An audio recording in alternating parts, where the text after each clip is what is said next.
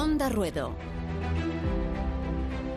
Cultura y tauromaquia en ondacero.es. Con Rubén Amón, Elena Salamanca y Juan de Colmenero.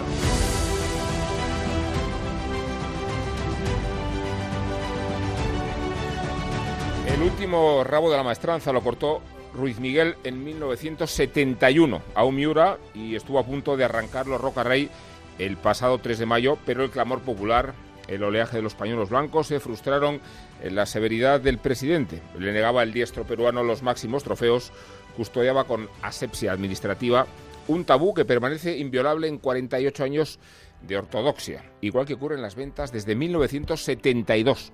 Podrá discutirse o no el criterio de la autoridad presidencial, pero no el acabose de King Roca que provocó en los tendidos, una comunión en la euforia que bien podría haber desembocado en un reconocimiento excepcional. Fue una faena de rabo porque se pidió entre clamores y porque Roca Rey tuvo el mérito de engendrar una atmósfera de delirio. Allí estuvimos, que trasciende los análisis asépticos del trasteo. Medio siglo sin cortarse un rabo a la mastranza y casi al mismo tiempo sin que el público se atreva a pedirlo, como si fuera una blasfemia o una profanación dos orejas con fuerte petición de rabo en Sevilla. Impresiona leerlo en las crónicas, aunque el alboroto del triunfo, la idolatría que suscita Roca Rey, se detuvo en el umbral de la Puerta del Príncipe. Le había cruzado el Juli 24 horas antes en recompensa a su plenitud, seis veces seis ha conseguido la proeza y seis veces seis ha logrado asomarse al espejo del Guadalquivir como si el contraluz de Triana en la otra orilla le hiciera sentirse digno de la estirpe de Belmonte. Se ve que el Juli es madrileño, como dice el pasoble de Marcial, pero ha encontrado el maestro López en la mastranza un camino de identificación que revienta los estereotipos identitarios, las lealtades culturales y las coplillas de cagancho, decía el torero. De despeñaperos para arriba se trabaja, de despeñaperos para abajo se torea. Se hizo incorpóreo el Juli en la faena al Garci Grande y no porque descuidara la técnica, el temple ni el poder, sino porque lo subordinó a la inspiración y al instinto. No se puede torear más despacio. O no se podría si no llega a ocurrir que Morante de la Puebla, cabeza de cartel en esa éxtasis julista, sometió entre sus muñecas las convenciones del espacio y del tiempo. Morante moría en cada lance y resucitaba en el siguiente, tendía los brazos como una pietad, mecía la fiereza del toro al ralentín. Se lo escuché a José Antonio Campuzano después de haber cuajado un victorino en Madrid quería decir ralentí campuzano, pero relentín es más hermoso y más descriptivo de las verónicas relentas que enjaezó Morante con el mentón hundido y el compás abierto, pureza y ebriedad, temple y desgarro, toda la tauromaquia en el regazo de su capote. Hubieran merecido un paso doble o una sinfonía los lances de Morante, hubieran merecido una escultura en la mastranza y hubieran merecido incluso más euforia en los tendidos, se diría que la incredulidad prevaleció sobre la pasión y que Morante hipnotizó a los aficionados como había hipnotizado al toro.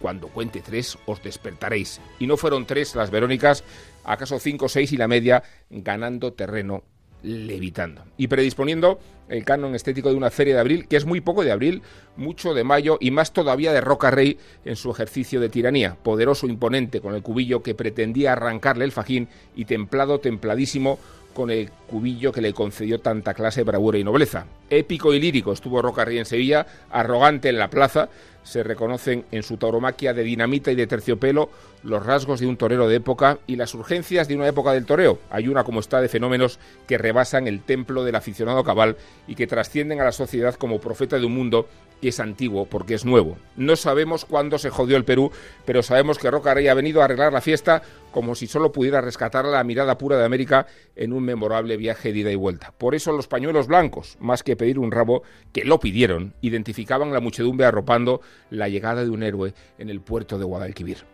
Morante, el Juli y Roca Rey, la Trinidad Sevillana, el Triunvirato de Oro, se ha convertido en el cartel y el cártel de la temporada, en el eje gravitatorio de la tauromaquia, distintos entre sí, muy diferentes, pero implicados en demostrarnos quién torea más despacio.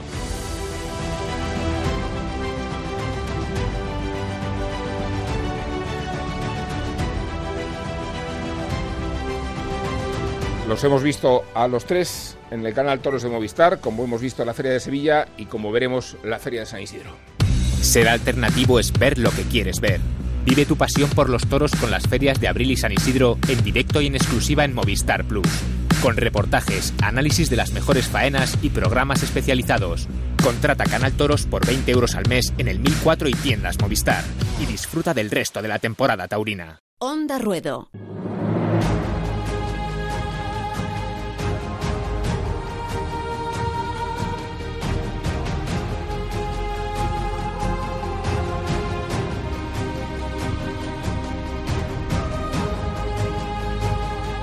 Carlos Abella, ¿qué tal? Iba a decir buenas noches, pero aquí también decimos buenas tardes y buenos días porque este espacio se emite en horas intempestivas, tempestivas en todas las posibles.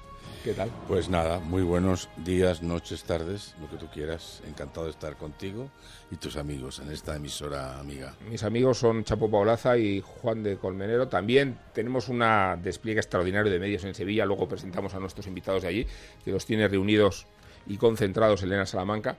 Pero antes de dirigirnos a Sevilla, que es donde está bullendo la tauromaquia, queríamos hablar contigo, porque iba a decir con usted por respeto a las no convenciones, pero no me sale. No, tampoco me saldría contestarte de usted. Lo que sí te han salido son 600 páginas de memorias. Tocho, tocho, sí. No tengo la cualidad de la síntesis. Pero porque te han pasado muchas cosas. Yo creo que esa es la razón, ¿no? Está bien, está bien visto, sí. Sí, uno ha vivido mucho, ha contado muchas de las cosas que ha vivido y me apetece que la gente lo sepa, ¿no? Que he tocado muchas teclas, que he estado en muchos sitios, que he hecho muchas cosas, que he estado... Pues poca gente habrá estado dos veces en el Palacio de la Moncloa trabajando, ¿no? Salvo algún presidente que haya repetido. He estado en el Banco de España, he estado en el Bernabéu, he estado en las ventas. Por edificios no creo que me gane nadie. ¿eh? Y lo digo por, eh, con modestia, porque, porque todo eso ha sido por mi curiosidad, inquietud que se llama. Oye, me han hecho una oferta de esto, pues dejo lo que hago y vamos a probar eso, ¿no? Pasa el tren y hay que cogerlo. La vida es eso. El tren que salió de Barcelona. Eh, de hecho, en el libro haces ese subtítulo que tiene que ver con el itinerario de, la Monumental de Barcelona a las ventas. Sí. Y evocas en los pasajes introductorios del libro lo que era esa Barcelona de tu niñez, tu eh, primera vez e, en, los toros y esa Barcelona cosmopolita, abierta, con una actividad taurina cultural literaria. Jueves, domingos, arenas, monumental.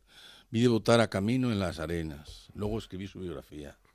Vi que le echaban un toro a Curro Romero en Barcelona y, y te contaba viniendo para acá que estaba en Sevilla en un hotel y que me vino a buscar Curro Romero para ir a su casa es un privilegio. La vida tiene oportunidades si te arriesgas, si te expones, si te echas la muleta a la mano izquierda profesionalmente, de vivir muchas cosas.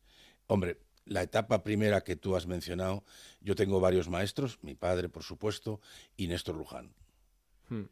Cuento una anécdota que me encantaría que escucharan los oyentes. Íbamos en el taxi, yo iba en el transportín, olía a cuero. Era un taxi inglés, como casi como tu coche y de repente pues ellos quisieron saber si el niño había, había hecho bien sus deberes, ¿no? El niño era yo. Bueno, Carlitos, ¿a quién vamos a ver hoy? Y yo dije, no puedo fallar. Estos me han criado a sus pechos y yo tengo que decir y acertar. Pues vamos a ver a Chamaco. ¿Qué va? Vamos a ver a Curro Puya. Curro Puya. ¿Sabes quién era, no? De los Vega. Curro Puya, acabó de banderillero de Antonio Ordóñez pero trabajar con el capote como a ti, a mí, a Pachu y a ti nos gusta que se toree con el capote. Ese día aprendí que los aficionados no van a ver al torero famoso, ni al torero que más correjas corta, van a ver al torero que les gusta como torea.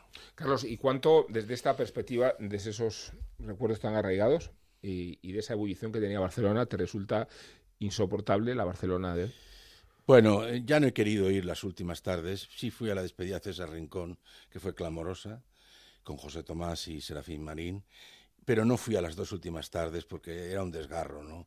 Sigo yendo porque mi madre vive allí, mis hermanos viven allí. Muchas veces me acerco, la veo desde fuera y me acuerdo de tantas cosas, ¿no? de tantos personajes maravillosos, que, que, que, pues que la plaza tenía una vitalidad y una, en fin, y luego Balañá era un monstruo, un genio, ¿no? Tú sabes la anécdota de que un día, estando anunciado chamaco, se lesionó y no pudo torear, y para que no hubiera devolución de localidades contrató a un tío, a un tío que se llamaba Camacho, Camacho, Camacho, y anunció Camacho y la plaza llena, no se devolvió una entrada. Este era Balaña. Valía chamaco y todo lo que se acercara. Efectivamente, ¿no? Pero digo, eh, ¿te trastorna Sí, ver sí, eh, sí. eh, que la Barcelona de hoy abjure de los toros como si fuera una expresión Mira, arcaica a- y no una expresión Sí. mediterránea Hace- cosmopolita? Hace poco se celebró en el, en el histórico Casa Leopoldo, que ha reaparecido, una, una evocación de la vida de Manolete. Era un 4 de julio de- del año 17, se cumplían años de su, de su nacimiento, ¿no? Y allí nos reunimos Oriol Boigas, Leopoldo Ortega Monasterio, aquello, antes has dicho las catacumbas, pues es eso, las catacumbas. Los romanos profesaban una fe y se eh, veneraba en unas... Allí éramos 40 personas brillantísimas, no lo digo por mí, sino por los demás, Sí. que eran personas cultísimas, que tenían una afición y que no la podían practicar porque hay una intolerancia ambiental, una intolerancia política, que yo siempre pongo el ejemplo más malo, pero es así, lo siento por Serrat, porque me hubiera encantado que Serrat hubiera dado esta batalla, ¿no? Él podía haberla dado, que es que se potencia inevitablemente la inmigración, estoy hablando ya en términos económicos y ya me entendéis sociales, se potencia la inmigración, la incorporación de los inmigrantes y luego les quitas los toros. Sí. ¿Por qué? Déjales. Si la plaza va a cerrar, pues que cierre. Que cierre por falta de actividad, pero no porque usted lo prohíba. No porque usted lo, lo impida, ¿no? En fin, es un debate ya político, ya muy manido, pero me produce verdadera pena pasar por la calle Marina y ver ese edificio que todavía está vivo y que todavía se podrían dar toros y no se dan, pues porque uno no se atreve, porque estoy seguro que la administración eh, independentista de la Generalitat prohibiría pondría algún obstáculo de algún tipo administrativo para que no se pudiera dar, ¿no? Y por eso nadie se lanza al ruedo, ¿no? Sí, Tu cartel perfecto tiene un problema y es que necesita ocho toros, porque tu cartel perfecto es Antoñete, Paco Camino, César Rincón y José Tomás. Sí, no está mal, ¿eh? Hombre, como biógrafo tampoco, ¿eh? Porque Luis Miguel Camino y José No, Tomás... Luego hablamos de, de la biografía de Luis Miguel, pero Sí, eh, sí. eh, mencionas Sí, y destacas por encima de todos a esos cuatro. Entre otras razones porque cuentas en el libro Sí. que fuiste testigo de la faena del toro de Jaral Sí. de la Mira. y, de, y de atrevido. y de atrevido, como para no ser de uno y del o otro. sea, que es que, o sea, es que esto es tirar la moneda, te vas a las ventas un 15 de mayo y sale atrevido, el toro de Osborne, que era una- un dije, una joya, una joyita, ¿no? He estado en casa de Chenel, eh, de- del recordado Antoñete, y allí tenía la cabeza del toro, ¿no? Era precioso, ¿no? Antoñete ha sido un personaje, tú lo has conocido también, y Agustín de Allanes y yo, un personaje. Es que los toreros que son son personajes muy atractivos, ¿no? la mayoría, la gran mayoría. Eh, luego hay otros que no, pero los que has citado todos tienen su música, su entraña. ¿no? César es, es un personaje humanamente extraordinario. Lo que ha sufrido César Rincón, eh, es, es- es- si no, no sé si otra persona hubiera sido capaz de sobreponerse a tales eh, peripecias. ¿no? Y José Tomás es, es fuera aparte. Ese tiene fuero aparte, ese es otro, otro, otro, otro mundo, otro planeta, pero también es un personaje muy curioso, ¿no? No, te estoy, te estoy, le estoy, te estoy, bueno, te tuteo también, escuchando con, con mucha atención, porque la verdad es que es un privilegio, ¿no? Poder escuchar, cuando recordabas a, a Paco Camino, que mi padre siempre me hablaba.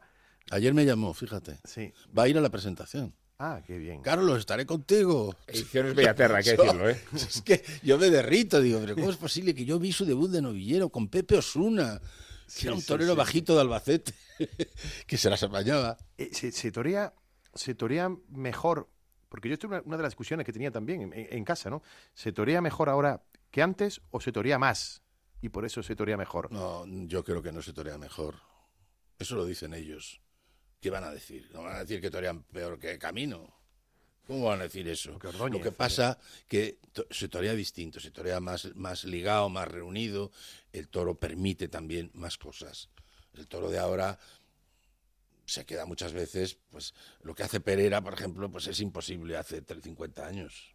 Pereira, pongo el ejemplo de ese tipo de toreo, ¿no? Eh, o lo- la- las cabriolas, cabriolas es de caballos, pero los quiebros que hace Andrés Rocarrey, pues eso no es torear mejor, es ser distinto. Yo no creo que se toree mejor que antes. O sea, yo he visto torear a Ordóñez pues sublimemente y Camino pues ha toreado con una despaciosidad extraordinaria y Pepe Luis Vázquez pues qué te voy a contar y, y así 40.000 ejemplos extraordinarios lo que pasa que ahora hay muy buenos toreros y se torean mucho más reunido mucho más compactamente con el toro creo que hay más unión toro-torero. ¿no? Y de tu paso por Moncloa, seguro que tienes hasta... Tengo una anécdota preciosa que me encanta contar. Sí. Yo, eh, trabaja- era- yo, yo era director general de Relaciones Informativas, pero mi jefe era Ignacio Aguirre, que era un aficionado práctico. Y claro, llegaba a San Isidro y nos mirábamos diciendo, ¿a cuál vas a ir tú? Porque claro, el presidente del gobierno no entiende de si te vas tú o me voy yo. Y entonces nos repartimos los días. Bueno, y como pasa siempre la ley de Murphy, se va Ignacio y no ha entrado en las ventas que el presidente, teléfono rojo, Carlos, no está Ignacio, ¿dónde está? Pues mira, es que como murió su madre, Bola, que en parte era cierta, había muerto la madre de Ignacio, pero ha tenido que ir al notario y oye, pues fíjate, eh, chico, pues nada, se ha tenido que ir a las 7, me ha dicho que si querías algo, no había, no había móviles entonces, imaginaros, el presidente del gobierno te llama para una emergencia. Bueno, solventé esa tarde, pero a los tres días todavía Manzanares, Ignacio me dice, me voy, que me ha llamado Manolo Chopera, que, me espera en la puerta de cuadrillas. Total, que se va y efectivamente no pasan 10 minutos y vuelve a llamar Leopoldo. Oye, Carlos, y que no está No, es que ha habido un problema, presidente, porque resulta que había un error en la notaría y han, había un error, había que subsanarlo y han tenido que ir todos los hermanos otra vez. Y el gallego, que era gallego, me dice, oye, ese notario no está en las ventas. No estará en otro lugar. No está en las ventas. Carlos, eh, bueno, enhorabuena por tu libro. Yo también Muchas te voy gracias. a tutear porque son Claro que sí. muchos años de, de amistad. Sí, señor. Eh, has retratado en tus memorias a muchísima gente y comentábamos hace un momento a micrófono cerrado que mucha- a muchos de ellos los has indultado, ¿no? Alguno. Eh, la, en, en el- en la gente del toro y en la tauromaquia hay una luz y esa la ve todo el mundo, pero también hay una sombra, ¿no? Sí, eh, contaba, hablábamos antes de que eh, los que es- escribimos y hemos escrito hemos proyectado a lo largo de la historia una imagen del toreo y de lo que es el mundo de los toros em, romántico, bonito, de entraña, de valores, de, de autenticidad, de heroicidad. El último héroe es el torero, ¿no? En un mundo donde ya nadie, nadie acepta el valor. Sin embargo, el mundo es el toro por dentro no, no ayuda, no ayuda a que vendamos nosotros, tú, tú con el micrófono, con la pluma, no ayuda a que vendamos. Tienen que ser los toreros los que hagan, o el toro, el que haga que nosotros sigamos sorbiendo en nuestra inspiración literaria, poética, romántica, porque por dentro pues es, es- pues es bastante deprimente muchas de las cosas que vives, muchos de los personajes, ¿no? Son bastante cutres, ¿no? Bastante deprimentes, ¿no? También es verdad que hay un personaje sin igual, ¿no? Bojilla, Gonzalito, en fin, yo me he nutrido de esa gente también que tiene una sabiduría, eh, pues, eh, de la calle, ¿no? Que, que no la vas a encontrar si eres un universitario o estás en una empresa, ¿no? Pero es verdad que por dentro hay, pues, mucho navajeo, mucha rivalidad, mucha... Pero yo les he visto pelearse, por ejemplo, empresarios, les he visto pelearse, un empresario con un apoderado, y dices, bueno, este no vuelve a torear en las ventas. ¿Qué va? Al día siguiente... ¿cómo Nos se- puedes no- facilitar No pasa nombres, nada. nombres y apellidos. No o si no lo haces, eh, ¿cómo, ¿cómo contarías a los oyentes eh, esos capítulos que dedicas al libro sobre la parte tuya de gestor? Porque Sí. has desempeñado muchas funciones. Imagino que la más atractiva es la de aficionado, la de escribir, pero también la de estar en la Comunidad de Madrid en la responsabilidad del los Centro de Asuntos Taurinos. Diez años, ¿no? No, no, eh, diez años de, de- de- de miembro del Consejo Sí, eso y cinco, de, director de- gerente. Eso es. Pues es una experiencia, ¿no? Como tal, yo, me- yo tengo que contar, en el libro lo cuento, la primera vez que me lo propusieron me, me lo rechacé. Y pude. O sea, que quiero decir que pude rechazarlo porque dije que no y gané, gané ese primer pulso porque yo no quería ir a las ventas. Yo, perdóname, Rubén, yo soy- me considero un intelectual, un aficionado y no eh, un señor que está, con perdona, voy a decir una burrada, Dila, dila. oriendo a choto todo el día, lleno de moscas. Ni que fueras a ser florito. o sea, No, pero es que estoy encima de Florito, es que el despacho está encima de Florito. O sea, yo el día que tomo posesión, solo estábamos un toro rechazado de Sepúlveda que llevaba en los corrales todo el, todo el mes de Bueno, mayo. por lo menos era una- Florito, su mujer, sus hijos y yo. Y el toro protestaba. Mm. Maravilloso, después de venir de Moncloa. Sí.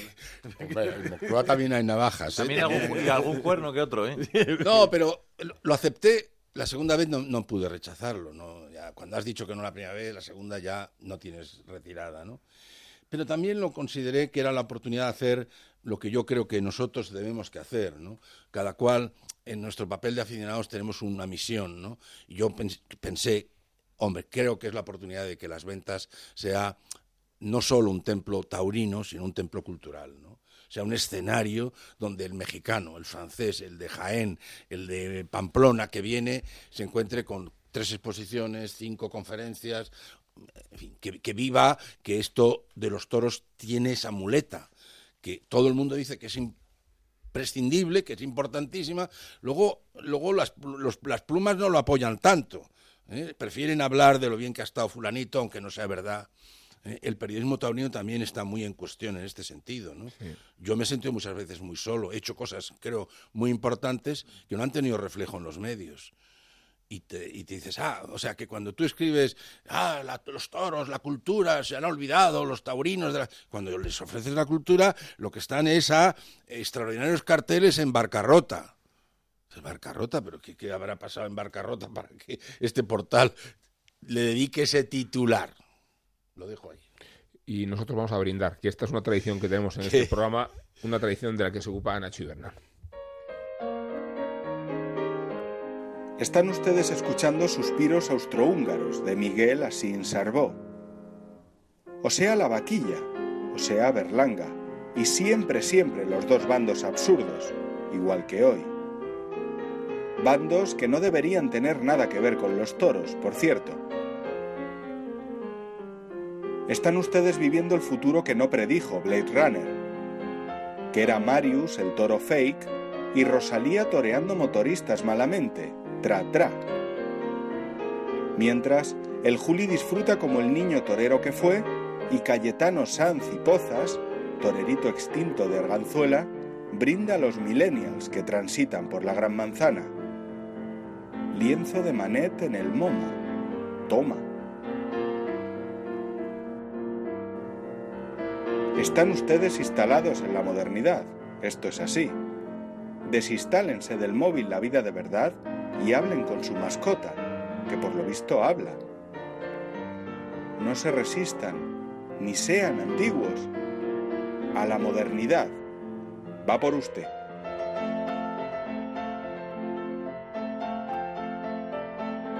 Onda Ruedo, Cultura y Tauromaquia en Onda Cero.es, con Rubén Amón, Elena Salamanca y Juan de Dios Colmenero. Bueno, despedimos a Chapo Baolaza con un pañuelo blanco y con otro pañuelo blanco damos un Adiós, saludo adiós, adiós. a Elena Salamanca, que está con dos invitados en Sevilla. Ya digo que este es un programa de extraordinarios medios y como sucede que la Feria de Abril Buenas tardes. está de ebullición días. y buenas noches y buenas madrugadas, Elena, tienes buenos invitados, ¿eh? ¿Verdad? Pues mira, he elegido a casi los mejores, porque ya que estamos y como es este programa y demás, pues he dicho, pues mira, así a los primeros que me encuentre, a don Álvaro Acevedo y a don Juan Carlos Gil, o sea, dos de las personas que mejor hablan, que mejor escriben y que más pasión tienen por el toreo. Así que me los he traído aquí, ¿Puedo hacerles una pregunta? las que quieras. ¿La faena de Roca Rey era de rabo? Adelante. Identifícalos cuando Acevedo. hablen, ¿eh? Sí. Álvaro Acevedo. Bueno, eh, Yo he dicho a que ver, sí, para, ¿eh? para mí no, pero mi opinión es, es irrelevante. Es más importante la de todo el público, ¿no? Para mí, la verdad que la faena fue una faena muy intensa, de mucha emoción, muy, muy importante. Pero para mí no fue de rabo. Eh, sí es verdad que si ahora mismo puede cortar un rabo en Sevilla a un torero es Roca Rey. ¿Por qué motivo? Porque tiene que ser un torero que esté en, su, en un gran momento, que hay una expectación muy grande por verle y que luego él responda a las expectativas, ¿no? Como sucedió en este caso, ¿no? Pero más allá de que fuera o no fuera de rabo, el problema es que parece que está instituido que no se puede dar un rabo en Sevilla. Ese es el problema. Eso me parece ridículo, ¿vale? Y bueno, y si no se da un rabo, que sea por decisión del presidente bajo una serie de argumentos, ¿no? Pero Sí. parece como que es imposible que se dé en Sevilla un rabo, igual que en Madrid. Eh, pero bueno, yo partiendo de que entiendo que las orejas a veces deberían de prohibirse. ¿eh? Lo de cortar un rabo o no cortarlo, eh, la verdad que me da un poco igual. Juan Carlos Gil. Yo coincido con Álvaro, desde mi punto de vista no había que, no, no, la faena estuvo, como ha dicho Álvaro, muy compacta, eh, la verdad que el toro fue muy exigente, él le exigió muchísimo y fue siempre a más, gracias a, al buen toro de Roca Rey, pero creo que también el, el rabo debe premiar la, el balance de, todo el conjunto y bueno, con el capote no, no, pasó nada relevante y la espada quizá también cayó un poquito, un poquito baja. Por tanto, mmm, de cum lauden, eh, que sería el rabo, eh, yo creo que no, no, fue la faena. Pero una cosa, eh, ¿reconocéis? Yo, yo como aficionado de Sevilla eh, y como aficionado de Madrid, no es, ya no es la cuestión de si el presidente lo concede o no, es que yo nunca lo he visto pedir a un matador de toros. Efectivamente, eso es muy significativo. Y, y añado una cosa solo, que no existía ninguna psicosis al respecto. Eh, Carlos Abadía seguro que se acuerda y ahora lo comentamos. Entre no, todos. yo me acuerdo de, del Cobradiezmos, que estuve, fui un privilegiado, y bueno, ocurrió lo mismo. O sea, ahí se impuso en la mayoría, el público fue el que pidió el indulto. Sí, pero hablamos fue, rabo, de, sí. de pedir un rabo. Ya, me pero, refiero que pero, con Roca Rey pero no también existía... parecía imposible indultar a un toro vitorino en Sevilla, si te digo sí, en sí, los sí. antecedentes. Yo he oído frases, queridos amigos de Sevilla, ¿cómo estáis? ¿Qué tal, Carlos? ¿Qué tal, Juan Carlos? ¿Y qué tal, Álvaro? Hola, y Carlos. Elenita, ¿cómo Hola, estás? Carlos. Un placer, qué pena, que todo está lejos. Bueno, ya, cuando he llegado y no estabas, digo, vaya, he venido hasta aquí. Es que estamos en todos los puntos de la geografía, Carlos. Que no, que yo recuerdo frases de aficionados de Sevilla y no pasa nada, es no, lo, que lo, lo, que le iba a costar a Vitorino entrar en Sevilla. Me acuerdo que había un apriorismo hmm. un poco de que ese no era el toro que gustaba y sin embargo, pues claro, cuando ves lo bueno, pues la gente que sabe se entregó totalmente y ese toro fue extraordinario y la gente pidió el indulto. Yo estaba en la plaza y decía, este es un pulso histórico, ¿no? Entre... Sí. Yo vi a la gente llorar en el tendido. Yo, a... yo lloré, yo lloré. Yo iba con mi mujer y estábamos los dos abrazados diciendo, esto no lo, no lo vamos a volver a ver, ¿no? Efectivamente, no sé cuántos años había que nos había indultado un toro en Sevilla, no lo sé, ¿no? Bueno, yo de hecho me recuerdo que, bueno, está un poco absurdo citar a nadie, ¿no? A mí, a mí mismo, quiero decir, pero en la crónica titulé no, eh, Cobradiemos vale, vale. el toro el toro que nos hizo llorar, porque sí. es que nos hizo llorar de esa manera de investir. ¿no? Yo de todas formas quiero decir una cosa en el tema de Roca Rey. Me cuesta un poco de trabajo hablar de la faena porque, a ver, yo estaba a las seis y media sentado en el tendido, tuve un problema personal, me llamaron por teléfono, tuve que salir pitando, estaba a mi lado Luis Carlos Pérez y, y dijo, bueno, ¿este dónde va? Me fui pitando y yo um, no pude ver la faena en directo. La vi ah, luego bueno, al día siguiente, vi, vi, la tarde entera okay. eh, al día siguiente. Inmo claro, me faltan, inmoviliza a Juan Carlos, por favor, inmoviliza me falta en este momento. elementos de juicio para para... No, te, no, te, falta el... el sí, pero Álvaro sí, estaba. Y, y, entonces, y yo lo que os pregunto es, eh, con Rocari no existía ninguna predisposición al triunfo ni al triunfalismo. Mencionaba antes el caso de José Tomás porque en las ventas, eh, cuando empezó a repetir las proezas, empezó a haber psicosis de rabo. Y, y hubo publicaciones que se decían, cortará un rabo. Con Rocari es que no existía posibilidad alguna. No se ha hablado de ello. Y, y no, no había un ambiente de run run, ¿no? A su favor ni siquiera ni siquiera día de feria ¿Mm? bueno eh, o sea que, eso también que, que, eso también influye los morantistas llevamos 20 años creyendo que Morante corta un rabo en Sevilla ¿no? y, y creyendo que lo va a cortar ¿no? y ni siquiera corta una oreja no pero reconocéis que fue un fenómeno eh, insólito en la propia reacción de los espectadores sí fue muy impactante porque uh, la verdad es que eh, la, la, faena fue increciendo. De hecho, um, hay que reconocer que con la mano derecha, cuando realmente le bajó la mano, eh, el toro eh, encendido encendió su bravura y la verdad es que empezó a ganar un tranco más en la embestida y cuando los toros realmente embisten con transmisión es cuando realmente se conecta con el tendido y ahí es verdad que Rocarrey estuvo a la altura de las circunstancias y técnicamente estuvo perfecto. Yo, mm, Carlos, o sea, mmm, tú estuviste en la plaza, yo desgraciadamente me tuve que ir. Entonces yo entiendo que lo que se de debió vivir allí fue de una intensidad muy grande, ¿no? Eso sí, sí es verdad. ¿Eh? Y la gente gritaba olé y no bien. O sea, y además la gente gritaba, porque eh, yo también ya, caligro ya muchas hora veces. Que dijeran olé en vez de bien. Yo también caligro muchas veces sí. el, el triunfo de los toreros en función de cómo acabó en, en el taquilla eh, con mi garganta, porque soy apasionado y yo grito ole. Entonces, cuando grito mucho, eh, acabo con la, con la garganta resentida. Y es cierto que llegué al, al bar a tomarme una cervecita y lo cierto es que tenía la voz resentida del, del ¿Sigues, impacto. Sigues con la voz resentida, no Bueno, sé si es todo de hombre, toros por o de más- feria. por, por motivos eh, variados, que eh, es obvio que, Que no no son solamente No, de la no, no, plaza. no. Un programa de radio ¿Sabéis de lo que, que habéis hecho todos y mención de una, de una palabra, yo creo que no existe en castellano, pero que viene muy bien para lo que estamos hablando, que es instantaneidad.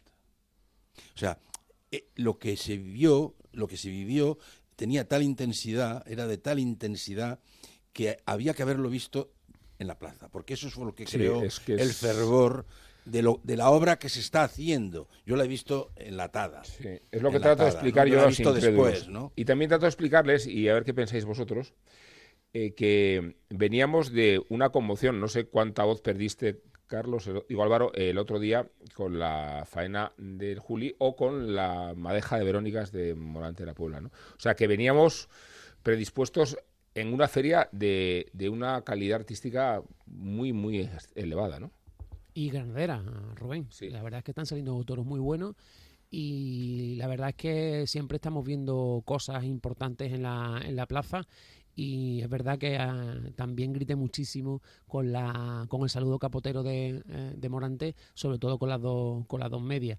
Y es curioso porque, bueno, lo, lo venimos anunciando, eh, siempre tiene poca suerte o ninguna suerte en los en los sorteos y la tarde del lunes ha vuelto a confirmar que, que mm, bueno pues que hay otros toreros que tienen mejor azar como dicen lo- los portugueses tienen mejor suerte en, en los sorteos Porque Carlos no sabe que un amigo mío y suyo eh, dio la, cl- me dio la clave de todo esto. Decía que lo que Dios da, Dios quita. ¿no? Entonces, si a Morante además le da la suerte que tienen otros, entonces eh, esto es, sí, una, es injusticia. ¿no?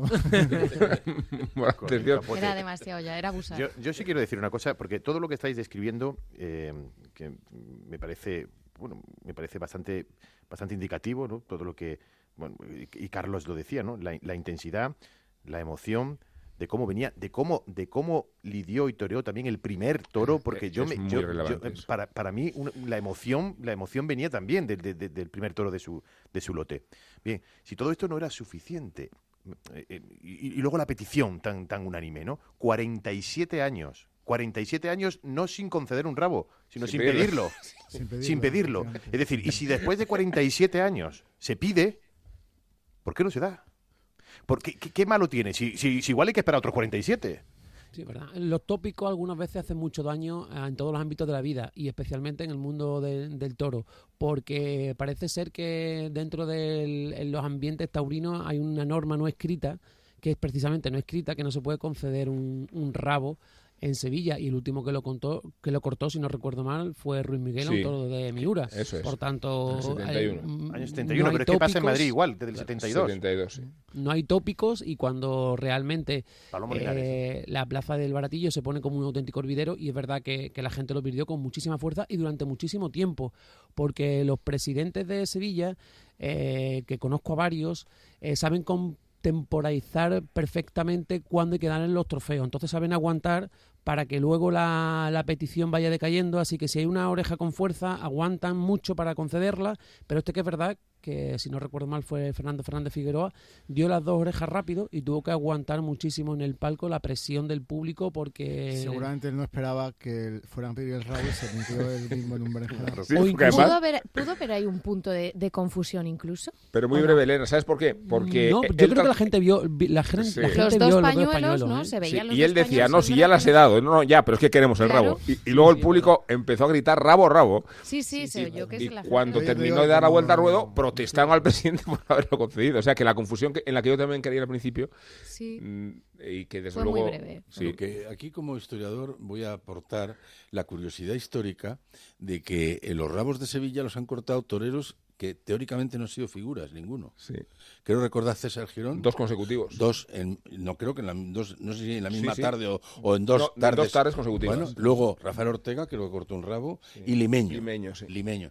Entonces, bueno, es curioso que en Madrid El pasa cor- igual. El cordobés, el cordobés, cordobés. El cordobés corta cortó un rabo, pero de novillero, creo. No, no creo, ¿eh? ¿Sí? Yo creo que no, ¿eh, Carlos, pero No. bueno, verás. No, bueno, ahora, yo, no, yo no he dicho el cordobés, lo ha dicho no sé quién, pero yo me ha, me ha hecho pensar que creo que recordar que desde luego Sí, el debut suyo, que todos augurábamos que iba a ser un fracaso, nos, nos dejó fatal a todos. Bueno, Pero es sí. curioso, ¿no? Porque en Madrid pasa un poco lo mismo. Hombre, el, rabo de Juan Belmonte del año 34, 35. No, pero pues era es que son época, tabús ¿no? de medio siglo. ¿eh? Sí, no, no. En Sevilla y Madrid comparten esta sí. percepción del tabú. Y yo coincido con lo que dice Álvaro, sí. que, que es- Rocari está llamado, está llamado Sí, a cortarlo. ¿no? Sí, puede ser, sí. Bueno, es, es, eh, afortunadamente Roca Rey tiene muchísimas condiciones porque tiene la frescura de la juventud, tiene un valor pétreo para, como se suele decir en el mundo del toro, para hacer 20 toreros y, y además tiene ese, ese tirón en la taquilla que hace muy atractivo y a verlo. De hecho, esta tarde todo el mundo ya estaba pensando en la, en la corrida del viernes que también eh, bueno, pues está anunciado con un torero joven en- de, de Sevilla que está causando sensación en estos primeros compases de la temporada, que, que es Pablo Aguado. y también con, con Morante de la Puebla. Así que la verdad Ahora, es que. ahora, ahora hablamos de Morante, eh, que a que vamos a poder ver en, en el canal Toros el, efectivamente esa tarde del viernes. Comparte cartel con, con Roca Rey y con Pablo Guado. Como se puede ver toda la Feria de San Isidro también en, en el canal Toros y las entrevistas, ese reportaje de Curro Romero que no debe perderse nadie y muchas otras cosas que nos sirve Movistar. Ser alternativo es ver lo que quieres ver. Vive tu pasión por los toros con las ferias de Abril y San Isidro en directo y en exclusiva en Movistar Plus. Con reportajes, análisis de las mejores faenas y programas especializados. Contrata Canal Toros por 20 euros al mes en el 1004 y tiendas Movistar. Y disfruta del resto de la temporada taurina.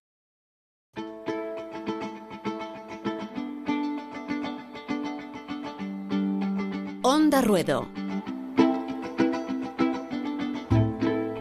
Bueno, vamos a dejar un momento de hablar de Morante para seguir hablando de Morante, pero esta vez en una anécdota que tiene que ver con una silla y que nos cuenta Juan de. Pues sí, Rubén, el genio contemporáneo del capote, del que hablaremos, del que ya hemos hablado y hablaremos luego en nuestra Tauro Historia de hoy. Los aficionados amantes de lo añejo guardan en sus retinas las imágenes de Rafael el Gallo toreado, toreando sentado en una silla. Pues el de la Puebla también la ha utilizado, en más de una ocasión, en faenas más inspiradas. Y la más recordada fue aquella matinal en Nimes el 23 de mayo del año 2010. Tras una faena cumbre a todo un Juan Pedro Domecq, Morante improvisó y mandó a su mozo de espadas para que buscara rápidamente una silla.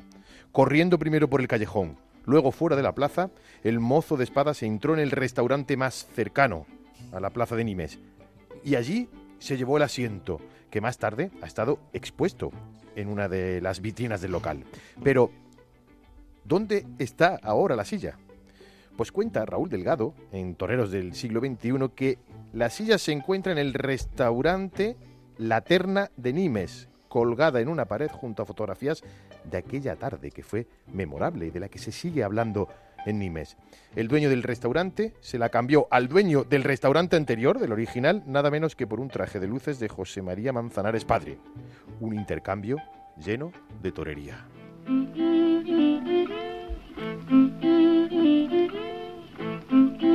Juan de, y de Morante a la maestranza, vaga la redundancia. Y aunque sea una anécdota más propia, Rubén, de, de otra Tauro historia, pero un día como hoy no podemos dejar de hablar de la Real Maestranza de Caballería de Sevilla, propiedad de los maestrantes. Comenzó a construirse en el año 1733, nada menos, en el barrio del Arenal, donde anteriormente ya se había construido otra plaza.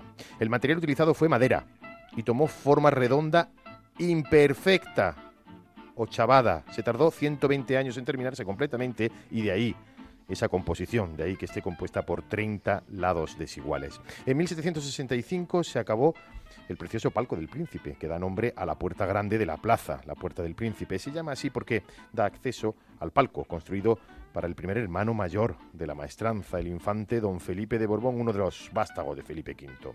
El deseo de todos los toreros es salir por esa puerta que se abrió por primera vez el 12 de octubre de 1952 para tres toreros, Luis Miguel Dominguín, Rafael Ortega y Antonio Ordóñez, y que se ha vuelto a abrir de momento, por última vez, el pasado viernes memorable con Andrés Rocarrey. Onda Ruedo, cultura y tauromaquia en ondacero.es. El toro, el campo, la lidia. Onda Ruedo, cada semana en ondacero.es. Con Rubén Amón, Elena Salamanca y Juan de Colmenero.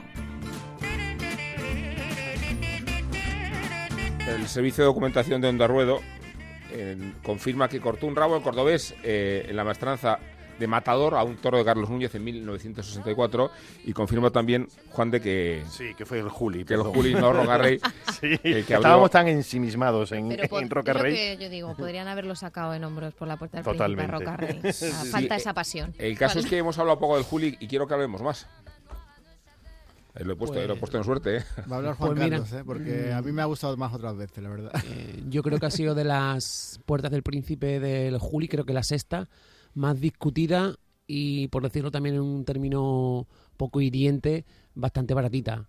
Porque sí que es verdad que la segunda faena, o sea, la segunda faena del Juli fue una faena muy rotunda también. La primera estuvo bien, pero yo creo que no fue faena de una oreja que además pidió muy poca gente. O sea que, mm, bueno, quizás a lo mejor la noticia eh, estuvo ahí, en que apenas eh, hubo petición y se concedió la oreja todo el mundo dice que, bueno, que cuando uno está predispuesto para el triunfo, pues cortar una primera oreja en el primer toro del lote siempre, digamos que abre mucho el abanico de posibilidades. Aunque, bueno, como todo el mundo sabe, los toros son un melón por calar y luego sale un segundo toro y te, deja con, con, la miel en los labios. Pero lo cierto y verdad es que se, se escuchaba, se, se había como, bueno, pues esa predisposición hacia el triunfo y bueno, cortó esa primera oreja que, que hace también especial a esta puerta del príncipe, porque se te va el, el primer toro por cualquier circunstancia y luego ya cortar un rabo, ya hemos dicho que cuesta, cuesta ir contra la historia casi. ¿No visteis un gran Juli con el segundo toro? Sí, un, un Juli quizás incluso hasta más pausado que otros años, que lo he visto demasiado enfadado algunas veces con, con los toros en Sevilla. A mí Rubén, la verdad que me gustó mucho con la mano izquierda, por ahí yo creo que cuajó al toro, lo rompió por abajo, lo llevó muy largo. Con la derecha a mí no me... estamos hablando de que mm, yo al Juli lo mido como lo que es una gran figura del toreo, estamos hablando de nivel top, ¿no? De grandes figuras, ¿no? Y yo con la mano derecha lo vi ligando muchos muletazos, pero muletazos más bien cortos, metido en la oreja, en la parada del pitón, en la oreja del toro, haciendo un poco la noria, ¿no? Que es una cosa que a mí llega mucho a la gente, pero a mí no me gusta. Y, pero oye, estoy hablando de mi opinión, por supuesto, meramente personal, ¿no? Y, y yo en esa faena lo vi muy bien con la mano izquierda, por la derecha no me acabo de convencer. En cualquier caso, las dos orejas de ese toro me parecen lógicas, pero la primera es que no la entiendo desde ningún punto de vista, porque para mí ni él la entiende. Claro, entonces, entonces bueno, mm. eh, oye, nos quedamos un poco en la anécdota de, de que, bueno, que sí, que fue una oportunidad del príncipe un poco inmerecida por ese motivo, por, por una cuestión numérica solamente, porque de las tres mereció dos orejas, ¿no? Pero yo insisto que en el tema del, del, quinto toro, a mí el Juli con la mano derecha no es que no me gustara, pero no me convenció. Lo he visto muchísimo mejor otras veces y bueno, esa es mi opinión. ¿Y estamos de acuerdo en que la vuelta al ruedo de ese toro también fue por la capacidad del Julio? Sí, pero por completo. Yo creo que eh, ahora le pedía preguntar a Carlos Abella sobre esta identificación de un torero con una ganadería. Yo creo que no ha existido en la historia del toreo un, matador que esté tan involucrado en una ganadería, que haya dado tanto por la ganadería, que haya intervenido incluso en los procesos de selección. Arguito lo conocía, como si fuera de la familia y que haya llevado tan lejos la reputación de una ganadería. Yo no sé quién ha ayudado más a quién, ¿no? bueno, recientemente también está el caso de José Tomás con Nuño del Cubillo, ¿no? También ha habido ahí una... Y hasta, si me apuras, de César Rincón con Victoriano del Río. Victoriano del Río era prácticamente desconocido hasta que César hace la gran apuesta por esa ganadería, ¿no? No en el grado en el que vosotros estáis hablando, ¿no? Yo por el Juli tengo una eh, especial eh, debilidad por una anécdota que bueno, la verdad que, que ilustra. Veníamos hablando tú y yo en el coche de que los toreros no suelen hablar bien de sus sucesores al cabo de los años. y a veces tampoco de sus competidores, ¿no? Lo cual, pues es más normal, porque son rivales, ¿no? Aunque a lo mejor amigos, ¿no? Pero cuando yo escribí la biografía de José Tomás, le vi algunas tardes, no soy un seguidor suyo, pero le vi algunas tardes a José Tomás, y me fijé que en el callejón siempre estaba el Juli, porque toreaba el día siguiente o porque toreaba el día anterior y se quedaba, y entonces un día coincidí con él y se lo hice, le hice esta observación. Le dije, me ha parecido curioso que está en, San Sebastián, toreabas al día siguiente, pero estabas el día antes, en Valladolid o en no sé dónde, pues estabas tal. Y entonces me contestó con esta rotundidad que es, le hace honor. Carlos, es que el primer tomasista soy yo. Mm. Una pregunta, Carlos. Eh, no, está muy bien visto, ¿no? O sea, eh, era en el año 2007, 2008, todavía un José Tomás muy potente, muy pletórico, y otro torero se quedaba a ver lo que hacía su compañero. ¿no? normalmente los toreros terminan la faena, terminan su corrida y se van a, la siguiente tarde o al hotel o lo que sea. ¿no? En la perspectiva de la historia, eh, estamos hablando de Morante, y yo creo que es un torero de época, y aquí sin duda, implico toda mi pasión y, creo que tengo consenso en Sevilla. Eh, estamos hablando del Juli y estamos hablando de Roca Rey como fenómeno que no habíamos visto en, años. ¿Dónde los colocas? Vamos a ver, Rocarrey tiene una peculiaridad eh, grandiosa, que es eh, capaz de estar intensamente potente con cualquier toro. O sea, tiene una potencia expresiva que, se traduce en, la sensación de dominio, pero él lo combina con una cosa muy juvenil, que es el riesgo. O sea, los toreros que han, han tenido poder han usado el poder para, para no exponer más de lo que hay que exponer. Pero es que él tiene poder, pero prescinde de él para dar espectáculo. O sea, todo lo que adorna sus inicios eh, de faena, sus finales, forman parte de una personalidad muy distinta de lo que es la historia del toreo, que es que un torero dominador, pues tiende a, usar sus recursos para no tener que hacer grandes exhibiciones de otro tipo, ¿no? Rocarrey no, Rocarrey eh, utiliza dos palos para triunfar, ¿no? Valor y potencia y, clasicismo, ¿no? El Juli pues es un, eh, torero que, bueno, lo que se ha dicho siempre, pues 20 temporadas en primera fila, pues no lo aguanta nadie ese corazón, eh, pues esa capacidad suya, ¿no? Y Morante, pues claro, es que vive, vive de, nuestra ilusión, de nuestra magia, de nuestra... Y viceversa, ¿eh? Sí, él, claro, no, pero es que él, lo sabe. Primero, yo creo que en el torero, en el palo del arte, es el torero con más valor que yo he visto. En el palo del arte. Yo he visto a Paula y a Curro, les he seguido, he estado viendo a Paula en Jerez cortarle el rabo al toro sedoso, por cierto. Hay que ser afortunado ir a Jerez y que te toque que Paula le corte un rabo a un toro. No tiene color, no tiene color. O sea, Morante es el torero más valor, en más valor en tanto arte como ellos. Quizá no tenga en algún momento el pellizquito último. Yo digo que. digo el pellizquito. traslado la pregunta a Sevilla. Yo es el mejor torero que he visto. A mí es el que más feliz me ha hecho. O sea, a mí es que Morante me hace feliz. Lo veo torear y yo soy feliz, macho, tío. Tiene, tiene, el año pasado... una hondura extraordinaria, tiene claro, porque además, el más melbontino de todos los que hemos hablado. No solamente, no sé si coincidiréis conmigo, pero no es que solamente tenga arte mm, toreando, sino además es que tiene muchos toreros en la cabeza también. Es, un torero muy enciclopédico y tiene una gran sabiduría de la historia de la tauromaquia con lo cual eso enriquece también su, su propio repertorio y le da unos matices técnicos que algunas veces pasan desapercibidos, pero que la verdad es que hacen que sus su, su faenas y sobre todo sus su derechazos y sus naturales sean distintos, por eso seducen tanto a todo el mundo. A mí me encantan los estatuarios que hace. Sí, los ayudados, los ayudados lo hace muy bonito. hemos hablado de, del capote. Cuando yo, me, cuando yo me crié como aficionado, todos los buenos toreros hacían eso. Ahora no lo hace ninguno, solo él. No, decía que hablamos del capote de, ese primer día de, Morante, pero cómo fue el inicio de faena y cómo ha sido también la faena del lunes de, Farolillos. Eh, de un valor eh, en unos terrenos totalmente contrarios. Y sobre todo con un toro que no terminaba nunca de, descolgar. ¿eh? embestía el toro a, media altura. Eh, a, veces se vencía, se, acostaba, se acostaba bastante por el pitón derecho. muy responsable Morante y fue una faena de, como se decía antiguamente, de bragueta, ¿no? Pero también quizás estaba, quizá estaba espoleado por la faena de, Diego. Le estaba pasando un poco Seguramente, por esa manera de torear, porque yo creo que, que Morante, eh, cuando alterna con otros toreros, grandísimos toreros, eh, ya pueden cortar 24.000 orejas mm, que, que están en otra dimensión. Sí. Bueno, y, y Diego también lo está, es distinto, pero o sea, la manera de torear de Diego Urdiales para mí es súper especial.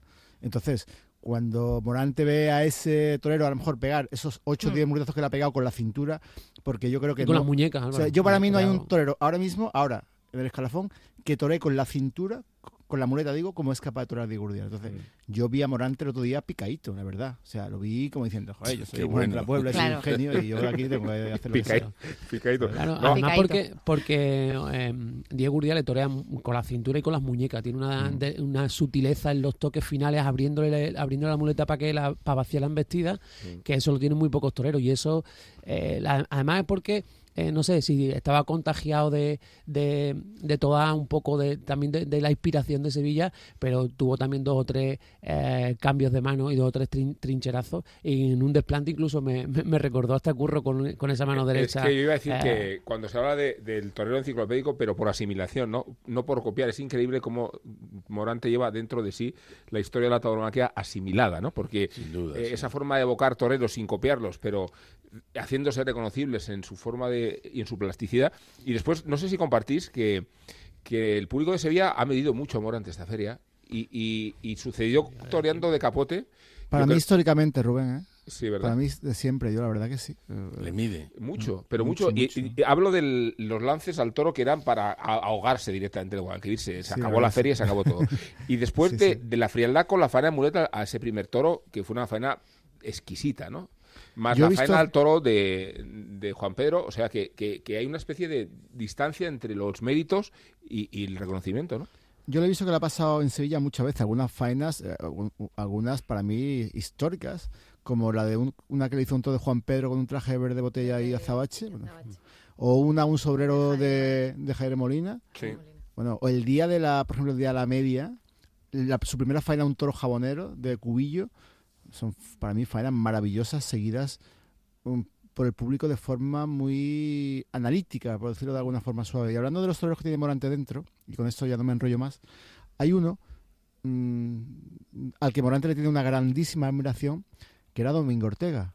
Y. Morante precisamente una de las cosas que hace mejor y que casi solamente lo hace él es torear al paso, Sí. que es lo más difícil que hay. A mí me decía un día Andando, José- andando los toros. Claro, eh, porque requiere una coordinación de, de, de tus, de tu cuerpo y del capote junto con el toro, que es muy difícil. A mí un día me decía José Antonio que quedarse quieto oculta muchos defectos.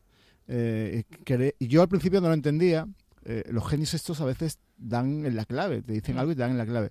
Y me quería, me, me quería explicar que muchas veces con quedarte quieto y que el toro pase, eso genera una emoción que oculta, eh, pues oye, la irrelevancia artística o incluso técnica de algunos toreros, pero el torear al paso, como no lo hagas perfectamente coordinado y, y, bueno y, y perfectamente acoplado con el toro, aquello no hay por dónde cogerlo, es un desastre, vamos. Eh, Entonces, e incluso es difícil hacerlo hasta de salón, ¿no? Porque hay que tener el toreo en la cabeza, la cabeza y en el cuerpo. Entonces, eh, José Antonio, dentro de su tauromaquia amplísima, también incluye ese toreo al paso. En México lo hizo una vez que fue una maravilla, parecía que estaba bailando. Eh, y por eso él, uno de sus toreros preferidos, aparte de Paula y de todos estos toreros que todos conocemos, es precisamente Domingo Ortega. Que Pepe Alameda, en su maravilloso libro, eh, describe con esa misma eh, riqueza que tú has hecho, que Domingo Ortega siempre cargaba la suerte, porque toreaba el paso, siempre avanzaba, siempre iba para adelante. Cargar la suerte no es en un muletazo adelantar la pierna, es siempre estar más allá del pitón del toro andándole, ¿no? Bueno, Que pues... Domingo Ortega mm, es uno de los toros más interesantes de la historia, ¿no? Y qué curioso que siempre... Por eso, por eso creo, cre- creo que incluso eh, Álvaro decía que no está muy convencido con ese toreo que parece una noria, porque es verdad que es muy común ahora en la figura ya no ponerse fuera de cacho, sino que se ponen en la, en la oreja. Y claro, es verdad que ahí al tercer cuarto muletazo tienes que vaciar la embestida por arriba porque es imposible sacar la muleta por debajo de la parada del pitón. A, Yo a- creo que el toreo- está metido ahí. El el toreo tiene tan- que tener un inicio y un final, el Claro. muletazo. Hombre, Siempre que se pueda. Tiene que ser er- engancharlo, llevarlo y soltarlo y volverlo a recoger. A mí la noria es algo que muy, es muy efectivo, la verdad. Eh, a veces se hace, oye, hay norias que están entre comillas, bien hechas, ¿no? Pero a mí no me gusta, sinceramente. Bueno, vamos a darle la eso noria. Eso, eso no es realmente to- torear, porque realmente eh, una primera parte del muletazo consiste en embarcarlo y en saber, digamos, intentar marcarle el ritmo al, al toro de la embestida con tu muñeca. Bueno, y luego soltarlo, soltarlo, claro. claro. Cuando lo Entre líneas, la embestida- entre líneas nos hemos entendido, ¿eh?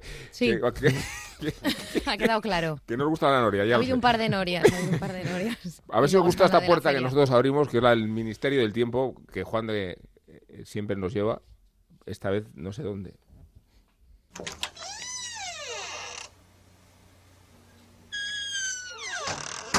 Hacemos hoy una excepción en forma de Verónica en nuestra taurohistoria, porque del que hablamos sigue en activo, muy activo, pero también es historia.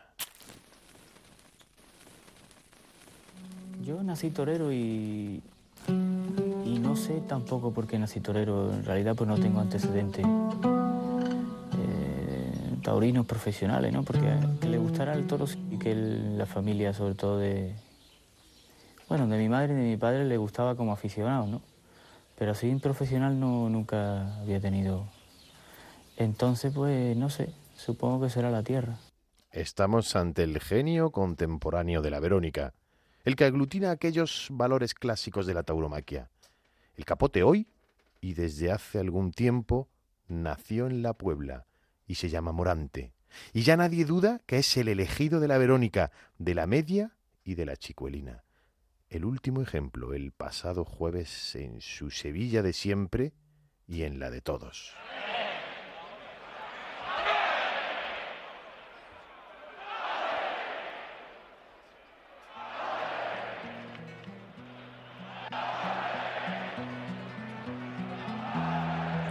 José Antonio Morante nació en la Puebla, en la Puebla del Río, en el año 1979.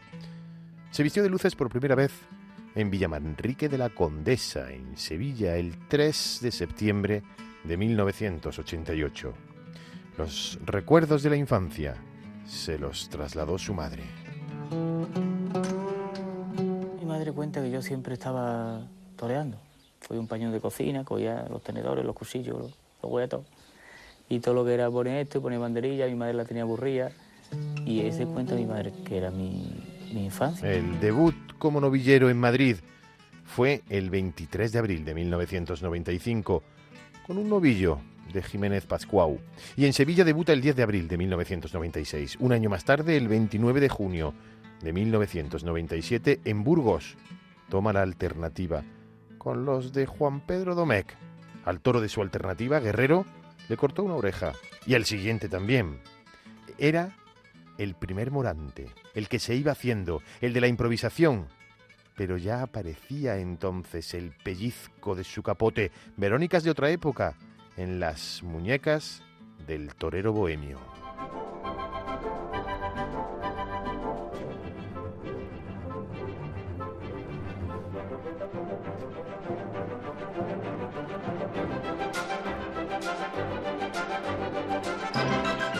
Mayo de 2004, Morante de la Puebla se retira de los ruedos por problemas médicos, reconociendo que llevaba año y medio bajo tratamiento.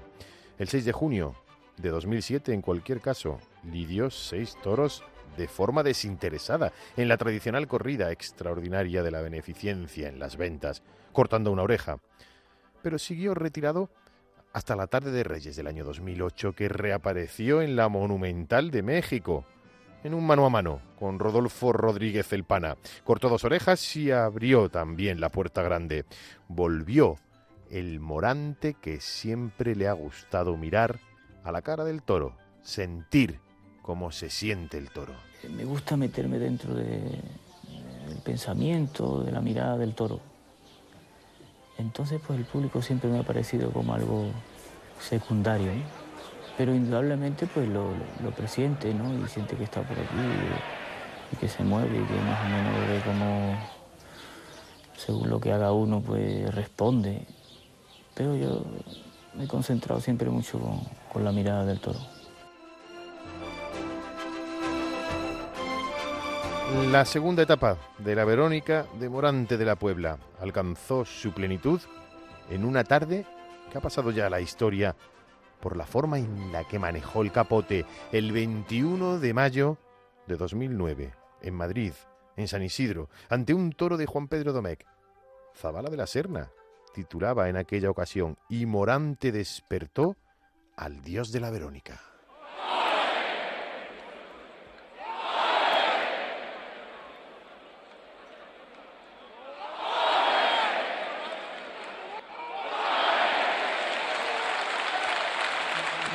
La tercera etapa, la tercera etapa de Morante de la Puebla con el capote, es la actual. Cuando le preguntaron a Juan Belmonte por qué había creado el remate de la media Verónica, dicen que el maestro contestó con guasa trianera para ahorrarme la otra media. Morante, hermano del baratillo, devoto de la reina del Arenal, la más trianera de Sevilla, ha esculpido medias y enteras que permanecen en el recuerdo, algunas tan recientes como la tanda del pasado jueves. Para Lorca, no todos los toreros tenían duende. En la taurohistoria de hoy hemos hablado de uno de ellos que continúa.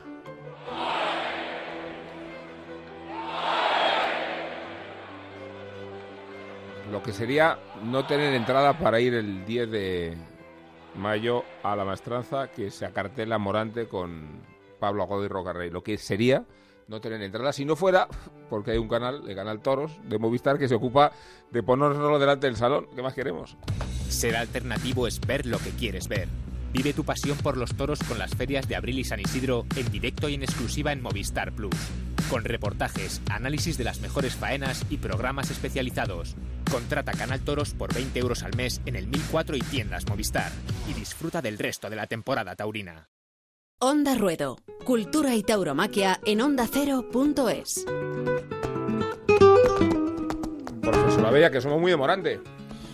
Eh, quería haceros compartir conmigo una, una sensación, una sensibilidad que tengo especial por su voz.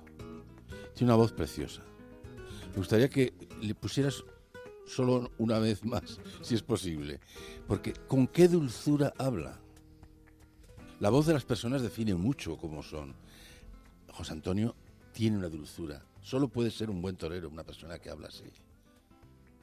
Con qué, cómo acompaña, con el tempo con el que habla, eh, eh, lo despacio que habla, no se precipita nada.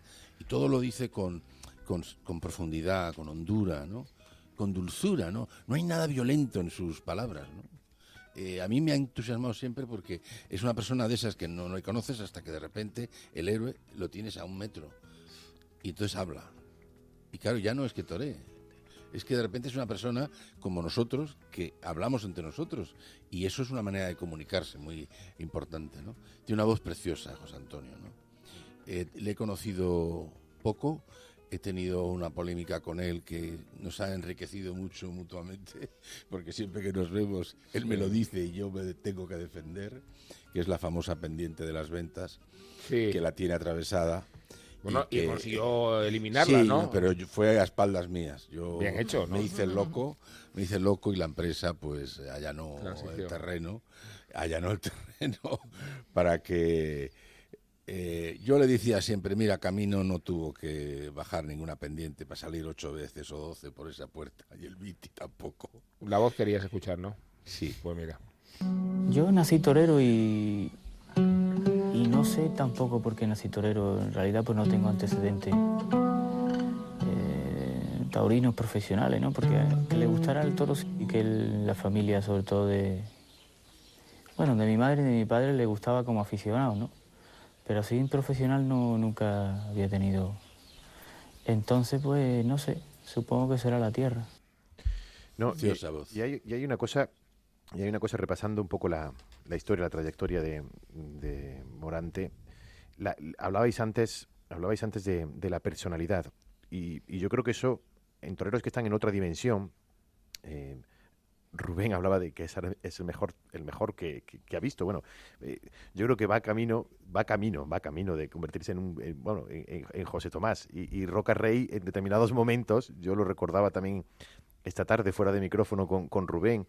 Que en determinado momento me, me- me recuerda. Hay, hay, hay, hay- pellizcos de, de, de, de- de Roca Rey que pueden hacerlo, pero la personalidad, el halo, su vida, lo que ha rodeado también a Morante, forma parte también de, de ese genio, ¿no? Y ese genio, no, no, y ese genio no lo, tiene, lo tienen muy pocos. Lo tienen muy Conta- pocos. Lo Contamos aquí con, con Álvaro Ace- Acevedo, que creo que es una de las personas que, bueno, pues que, que conoce a Morante, que ha hablado mucho con Morante y que, bueno, aunque sea morantista, confeso. Eh, Tenemos racha. ¿eh? que- pero, bueno, a veces los de- amores más queridos o los más reñidos, ¿no?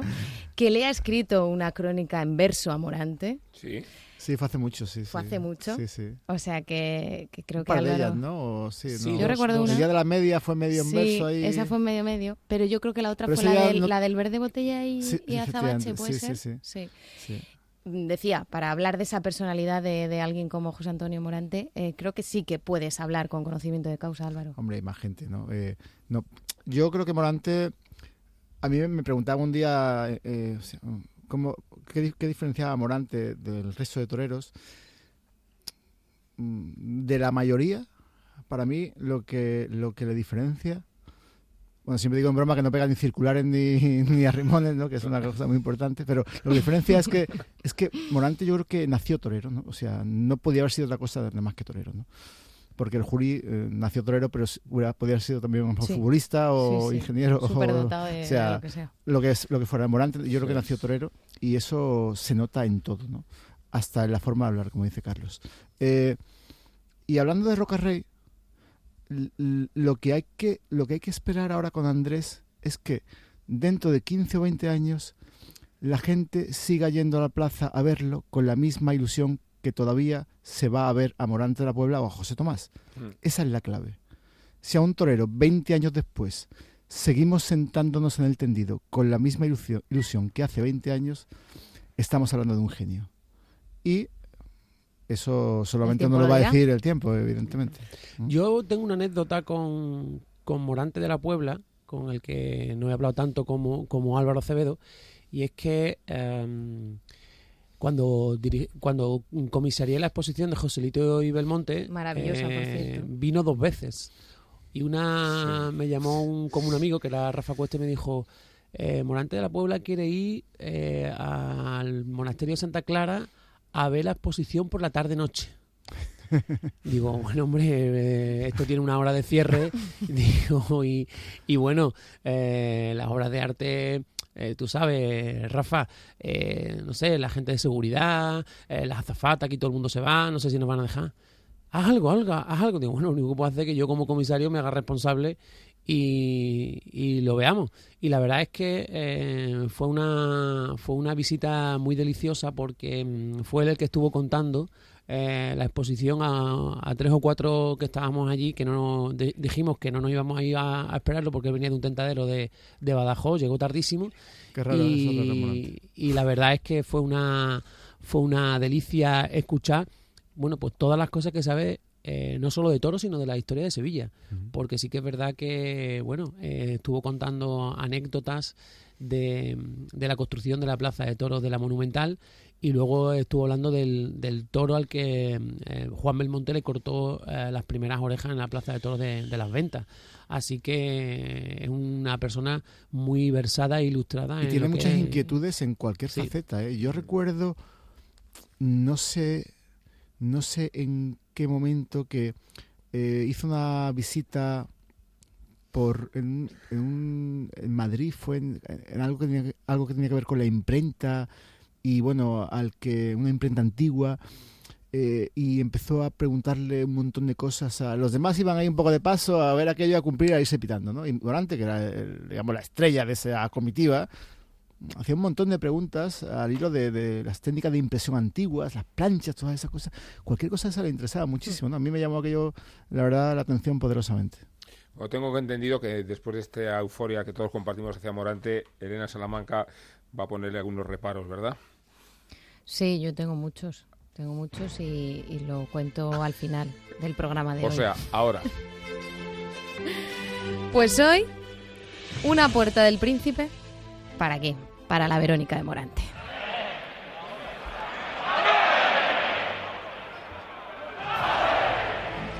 Un lance que vale el triunfo máximo de un torero.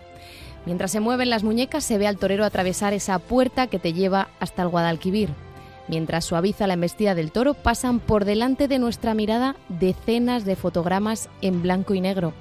La Verónica toma vida propia y resucita al tercer lance. Ese lance, ese trote tontorrón del García Grande se lo quitó Morante al tercer lance. Con ese cariño, una suavidad excelente, el ritmo en las muñecas, en los brazos, en la cintura, en el pecho y hasta en la barbilla.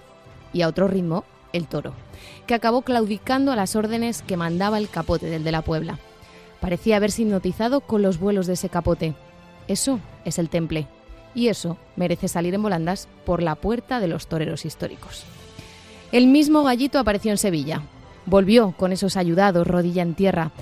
Pero los mismos más templados, más suaves, más perfectos. Ya saben aquello de que el verdadero discípulo es el que supera al maestro.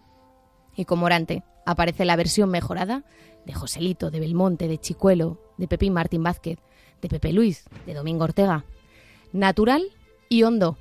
El profundo, como siempre lo llama Álvaro Acevedo. Sublime. ¿Y si me pidieran que me quedase con un lance? Eso es como preguntar a quién quieres más, si a tu padre o a tu madre.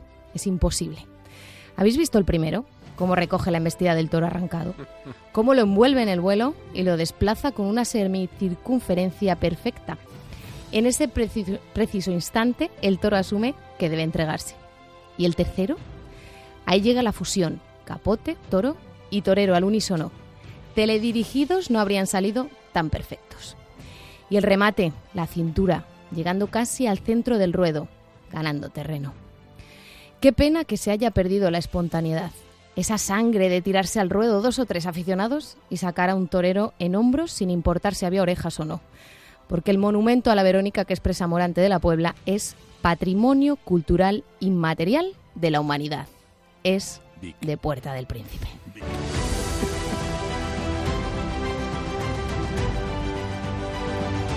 Pues hasta aquí, hasta aquí hemos llegado con la colaboración que agradecemos mucho de Sevilla. Elena, gracias por alojar a Álvaro Acevedo y a Juan Carlos Gil. Qué buen Ojo, rato. tengo que decir que los dos han hecho el pasillo en la maestranza, ¿eh? Que eso no lo tenemos cualquiera. Es que la, en la maestranza antes ponían a cualquiera, ¿eh? Hasta un extremeño. Aquí en Madrid lo tenemos más difícil. ¿eh?